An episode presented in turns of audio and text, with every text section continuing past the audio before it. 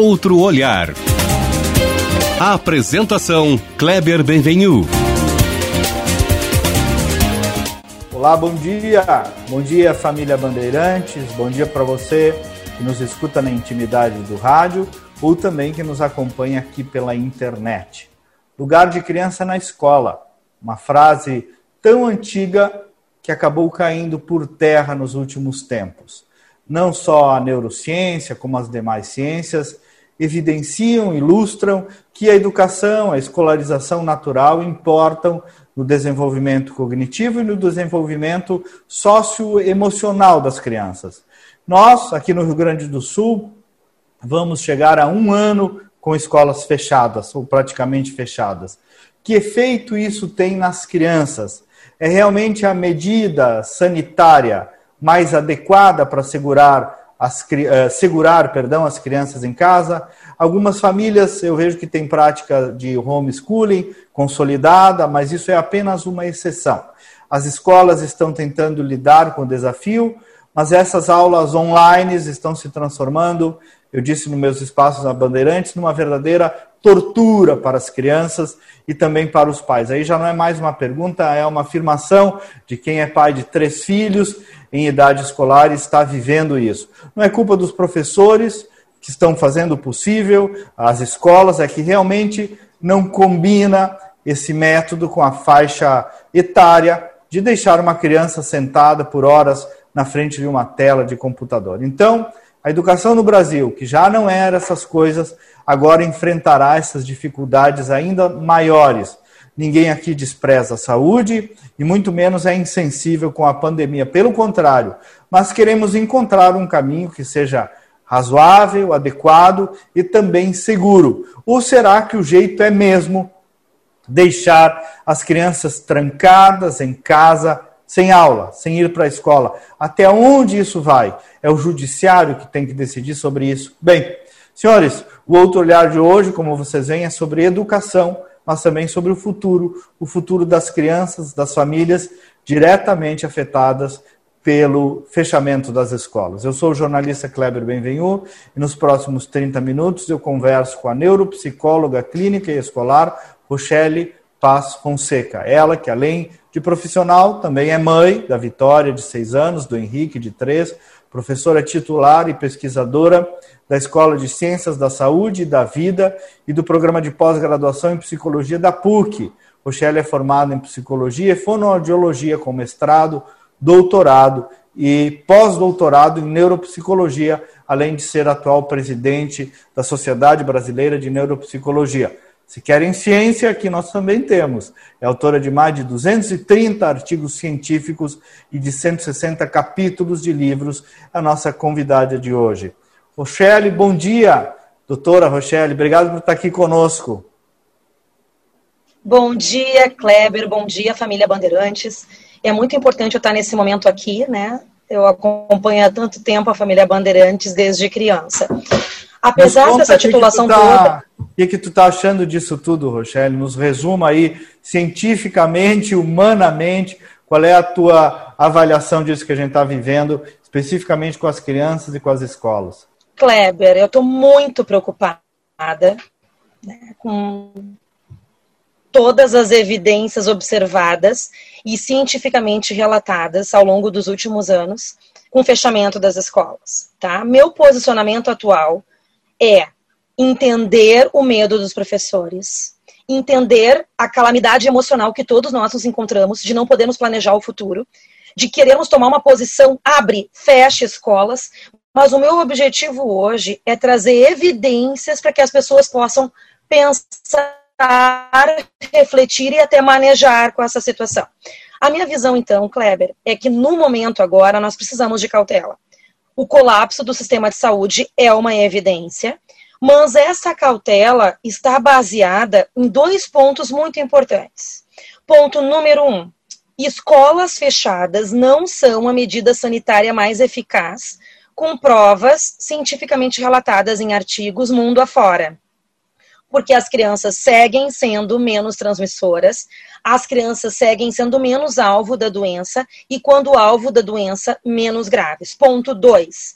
As escolas só não podem abrir com total segurança hoje em função das, da falta ou do pouco cuidado que algumas famílias têm. Então, o segundo ponto dessa grande manchete de escolas fechadas por enquanto, mas não por muito tempo, é conscientização, corresponsabilidade e mudança cultural, Kleber. Tá? Então, nós, pais e toda a sociedade precisam, nós precisamos nos mobilizar para seguir os protocolos com muita ênfase, com muito cuidado, para que as escolas possam estar abertas. Então, ponto um, escola é um dos lugares mais seguros. Ponto dois, se a escola está índices internacionais e até mesmo nacionais, nós tivemos quatro, quatro meses de escolas abertas sem nenhum surto em escola até então. Né? A parte das reportagens sensacionalistas, quando a gente as abre e lê o texto, seis crianças em São Paulo. Essas seis crianças estavam contaminadas dois, três dias depois do retorno das aulas e cada uma numa escola, ou seja, a contaminação não foi escolar, foi antes da escola abrir, certo? Ponto dois, nós temos que adotar os protocolos para que a escola se mantenha segura, ou seja, não adianta os pais se encontrarem em pequenos grupos e as crianças brincarem em grupos fora das suas turmas no contraturno, certo, Kleber? Então, respondendo a tua afirmação, corroborando ela, fechar as escolas por tempo prolongado está longe de ser a melhor medida sanitária. Porque mesmo no Brasil, nós temos duas provas disso. As escolas públicas não abriram. Nós estamos fechando um ano de escolas fechadas, como tu bem pontuaste. E a pandemia aumentou. Então, não foram as escolas que contribuíram para isso. Ponto 2. Nós tivemos quatro meses de escolas abertas e nenhum surto diagnosticado em escola tá? Ontem mesmo, Kleber, voltando para casa, no meu condomínio na rua, encontrei vários grupos de crianças, de adolescentes e de adultos jovens aglomerados. Certo? Rochelle, Vamos pensar agora. Hum. Sim. O, o, judiciário, uma decisão de uma juíza singular e de um desembargador durante essa semana, é, enfrentam essa tua tese e questionam sobre essa segurança uh, sanitária na escola. Dizem que a medida de liberar escolas é contraditória, por exemplo, com o é, com, com a lotação das UTIs. E aí eu, que, eu queria é, dissecar um pouquinho isso contigo. E especificamente sobre os professores, que eu vi que a, a decisão dos embargadores cita. É, mesmo que não que as crianças não sejam vetores ou que não se, sejam muito infectadas, os professores ficam em grande risco. É isso ou, ou também não? Adotando as medidas sanitárias se evita isso? Kleber, o mesmo risco que eles estão correndo dentro da escola, eles estão correndo no supermercado, eles estão correndo na praia, eles estão correndo em encontros de final de semana. Na escola, o local é mais seguro porque há fiscalização e protocolos de saúde sendo executados. Daí a grande questão, puxa, poxa, isso vocês estão falando na realidade das escolas privadas do Rio Grande do Sul. Gente, eu conheço muitas escolas públicas, eu trabalho com formação, com trocas com professores de longa data na minha carreira, que vai para 14 anos de pesquisadora. Essa área de neuropsicologia escolar, eu tenho muito contato com os professores. Escolas especiais em municípios do Rio Grande do Sul, preparadas com alarme organizado para cada duas horas trocar máscara, com salas abertas, ventiladas, preparadas, professores com coreografia na educação física para ensinar a lavar as mãos então, Kleber, nós estamos falando de criança e de adolescente. Tá? A defesa agora é que abaixo de 10 anos as evidências são mais fortes para as crianças não serem tão transmissoras. Há maior aumento de transmissão entre adultos? Há. Professores são adultos. A contaminação existe entre staff? Existe quando não cumprem o protocolo de saúde. Quando não usam máscaras, quando não cumpram a higiene das, das mãos e quando não mantêm o distanciamento social. Não é para se beijar e se abraçar na sala de aula né, os professores. Fora isso, eles tendem a estar mais inseguros em termos de saúde física e mental e de imunologia fora do ambiente escolar, onde esses protocolos não são tão rígidos. Tá? Pensando na criança e no adolescente, Kleber, o que, que nós temos? Pensa no bichinho da tua filha lá, tá? A Vicky, a, o Bento, né, que são colegas, inclusive descobrimos há pouco tempo, né, Kleber, que nós somos humanos antes de profissionais. Verdade. Estão lá na escola, tá? Lá eles seguem um modelo, uma fonte de inspiração que é a professora Juliana nesse caso, tá? A Profiju tá lá dizendo, gente, vocês vão ficar de máscara, todo mundo fica de máscara, daqui duas horas nós vamos trocar a máscara, ninguém pode se abraçar, ninguém pode beijar. Ela tá dando exemplo e dando instruções e eles estão se observando para pare seguindo o modelo, tá? Criança não fica parada, Kleber. A criança, para ficar dentro de casa, que é o famoso lockdown, quase 95% para conseguir ficar parada, precisa de alguém o tempo todo junto com ela. Que são os pais parando de trabalhar ou terceirizando para recursos tecnológicos como videogame, como YouTube, como, né, mídias. Então, eu me questiono né? Isso agora eu como pessoa falando, trazer evidências científicas. O quão válido é fechar as escolas se lá, em termos de saúde, é um ambiente mais seguro, as crianças vão continuar se encontrando, os condomínios estão organizando já pequenos encontros, ou as crianças da periferia estão se encontrando na rua desde o princípio, muitos já em situação de abuso doméstico, de negligência parental, crianças de 6, 7 anos cuidando de irmãos menores, inclusive bebês, os abusos sexuais aumentaram, violência doméstica aumentou, as notificações diminuíram, Kleber, porque as escolas eram ambientes de triagem de saúde. As escolas notificavam a justiça e os órgãos responsáveis dos casos de abuso sexual, dos casos de violência doméstica. Certo? Então, evidências científicas. Rochelle, pesquisadora com seus colegas, consultando artigos internacionais antes da pandemia tá? Vocês podem ver, todos os meus artigos são nessa linha.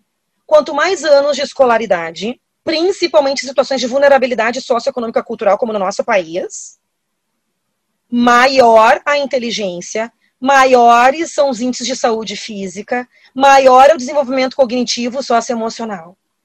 Maiores índices de empregabilidade, maior manutenção de relações sociais sólidas, como amizades, casamentos. Certo? Escolaridade dos pais interfere diretamente na escolaridade dos filhos. Ou seja, Kleber, nossas crianças com dois anos sem escola, se nós deixarmos esse tempo prolongado, até digamos 100% tópico, embora fosse muito importante, da população vacinada, significa quantas gerações transgeracionais passando esse efeito de baixa escolaridade. Os índices de evasão escolar, Kleber, tá? Eu tenho pesquisa de 2019, eu, eu Kleber, que as crianças de escola. Fala, querido. Desculpa, eu tranquei e falei. Eu digo, imagina o hiato, né? A defasagem, como tu disse, né? Isso vai passar para a geração, para intergeracional, né? Esse déficit aí que está se abrindo, né? Exatamente. O que, que acontece, gente? O caos da saúde está aí, nós não podemos negar. E o movimento de lugar da criança na escola, que é um clichê, mas que é um clichê que precisa ser ressuscitado, né? Ele está baseado em não podemos fechar as escolas por muito tempo. A escola tem que ser o último lugar a fechar e o primeiro lugar a abrir, Kleber, porque os efeitos disso. Então, eu falei para vocês as pesquisas antes. Crianças e adolescentes de escolas públicas tendem a ter duas a três vezes menor desempenho, performance acadêmica em leitura e escrita de palavras simples, não estou falando de texto, e de cálculo simples de matemática. Isso significa prejudicar todo o desenvolvimento lá na frente. É uma geração inteira com poder intelectual reduzido. Tá? 2019, pré-pandemia. Um ano de escolas fechadas, segundo o ONU, Unicef e Unesco, nós estimamos quatro décadas de consequências de menor desenvolvimento cognitivo, socioemocional e de inteligência. Isso sem pensar na interação das variáveis, Kleber. Crianças em casa usam mais tecnologia e criam mais dependência tecnológica. Então, nós temos previsão de alto indício né, de evasão escolar, menor desempenho acadêmico, efeito bola de neve. Se eu não aprendo no período em que o cérebro está com um portal mais aberto, chamados de janelas ótimas de desenvolvimento, ou períodos críticos de desenvolvimento, para aprender algo mais difícil depois, o cérebro já vai estar tá mais fechado. Por mais plástico que seja o cérebro das crianças. Tá? A parte emocional, Kleber, nós sabemos quantos trabalhadores sextou antes da pandemia, né? Vamos sair, acabou o trabalho. Para a criança, a escola é a atividade obrigatória, é o trabalho delas. A escola nunca foi atrelada à coisa mais maravilhosa do mundo para a maior parte das crianças. Imagina agora com aulas online. Como é que vai ficar a circuitaria de motivação dessa criançada, tia? Querer estudar dessa maneira significa aumentar a ansiedade, aumentar depressão, aumentar estresse e aumentar a desmotivação escolar. Os próximos manuais diagnósticos, Kleber, tendem a incluir ansiedade escolar como um quadro de psicopatologia, de doença mental. Tá? Crianças que ficam ansiosas no momento de aprender algo formal na escola. Isso era pré-pandemia. Agora nós temos aumento de ideação suicida, de tentativas de suicídio, de sinais de depressão, de sinais de ansiedade frente a aulas online. Há uma parcela pequena que se habituou a, mas como eu falei, é uma parcela pequena. Tu é pai, tu sabe do que eu estou falando. Eu queria te ouvir, Rochelle, sobre as aulas online. Por que, que elas não funcionam para crianças eh, em, em, de educação infantil e de alfabetização?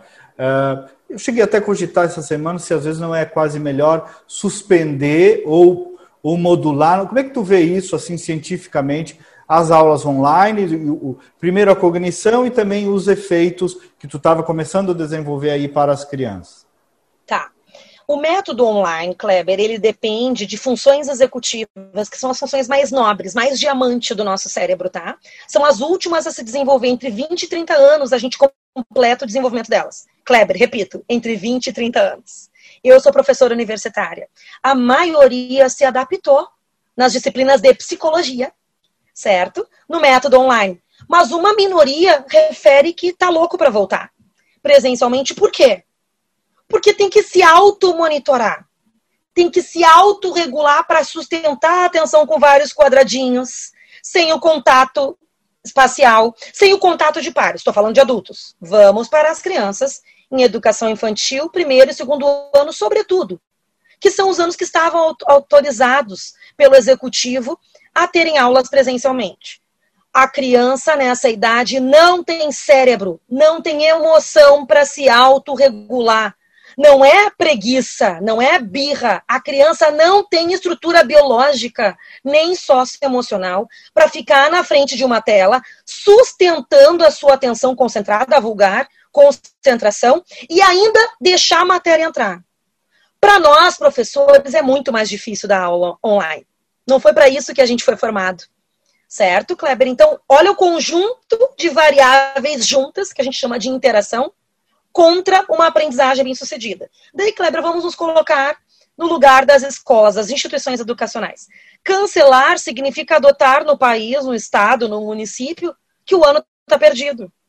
Isso daria um caos no sistema educacional. Então, de novo, nós reforçamos o motivo dessa ação baseada em evidências científicas. Nós não estamos contra a saúde. Nós estamos a favor da saúde, com cautela nesse momento de caos, de colapso do sistema de saúde, para que a escola seja o primeiro lugar a ser aberto, se houver fechamento, que seja o último lugar a ser fechado, e quando for aberto, que todos os protocolos sejam retomados na décima potência, para que ela se mantenha aberta.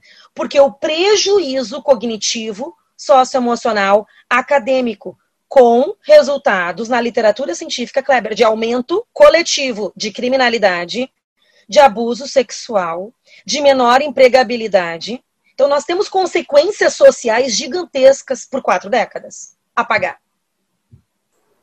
É triste ouvir isso, né, Rochelle? Mas é preciso, é preciso ouvir. Nós estamos também no ambiente da comunicação e da imprensa com um pouco contraponto desse tipo que tu estás trazendo, que é um contraponto técnico, porque o discurso fácil é, que corre, e eu vejo que até que tomou inclusive grande parte dos jornalistas, é o seguinte: se as UTIs estão fechadas, evidentemente fecha tudo, todo mundo fica em casa e isso vai. Tu está trazendo aqui uma argumentação que é mais sofisticada, que tem a especificidade da escola para mostrar que nesse caso da educação, não. É mais seguro na escola do que deixar uh, esse povo infantil trancado em casa, que na prática vai ser pior, inclusive em relação à pandemia. Esse é o resumo de um jeito técnico que tu estás abordando, e por isso que o nosso programa se chama Outro Olhar. E que sai esse outro olhar, Rochelle, teu, seja mais ouvido, ponderado, porque é absolutamente científico. Vocês têm, inclusive, um movimento né, Rochelle, tem no Face aí, né? No, no Insta que eu vi. Pode falar um pouquinho dele, como é que vocês estão se movimentando. Lugar de criança é na escola.rs, é esse o endereço do Insta, né? Exatamente, Kleber. É um movimento composto por educadores, por pais, por mães, por advogados, por médicos de inúmeras especialidades, por psicólogos, por neuropsicólogos como eu. Nós somos aproximadamente 10 membros do comitê gestor desse movimento, eu faço parte. Tivemos lives, estamos fazendo posts baseados em evidência, estamos fornecendo evidências científicas para os governos, para que eles possam tomar decisões baseadas em evidência. A nossa maior luta é que isso saia do sistema judiciário, Kleber, porque essa decisão não deve ser né, jurídica, ela deve ser executiva e em prol de um pensamento, ok? Que outro tipo de epidemia e pandemia nós teremos se as escolas ficarem fechadas por mais um ano? Que é o que se pressupõe que possa acontecer, né? Então, de novo, as, na segunda onda, a maior parte dos países não fechou no mundo. Escolas públicas, das que tiverem condições sanitárias, deveriam abrir, porque as crianças, ao aprender, elas generalizam isso para os pais. Tem números dados de pesquisa também ensino online raramente vai funcionar abaixo de 10 anos de idade, se nós temos evidências, inclusive, questionáveis se funcionam depois de 10 anos de idade. Tá? Então, o que, que eu dou de dica, né, Kleber? A gente tem que manter um pouquinho de aula online por dia com as crianças, a não ser que elas estejam em extrema rejeição, para que elas mantenham um senso de disciplina, porque o cérebro e o psiquismo, o lado emocional das crianças, deve ser organizado de fora para dentro. Então, a gente tem que manter um pouquinho para eles terem um senso de compromisso tá? Aprender essa regra, porque a eu falta vi, de disciplina. Eu vi um dos conteúdos que tu publicaste sobre isso, que tu defende a redução ao máximo possível das aulas online, quanto menor, até eu separei aqui, for a criança, pelas evidências predominantes de prejuízos para a motivação para aprender, para o desempenho escolar e para a saúde mental. Eu, tudo isso que tu estás dizendo aí, eu sou o teu laboratório também, porque, como eu disse aqui, tem uma criança de 9, uma de 6 e uma de 4.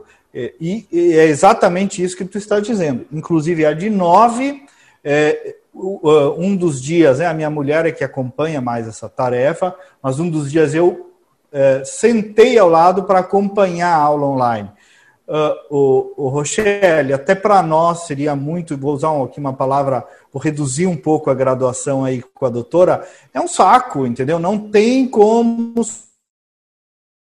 suportar, no caso da Isabela, nove anos, quatro horas, por mais que tenha o esforço da professora e da escola, de um rendimento de, de aprendizagem. Esse é o mundo real que nós estamos Kleber, vivendo. Kleber, nós estamos falando dos, dos teus três filhos e dos meus dois filhos, que, que, se tiverem sequelas, consequências dessa pandemia, nós vamos dar um jeito, vamos trabalhar e vamos pagar psicoterapia, professor particular.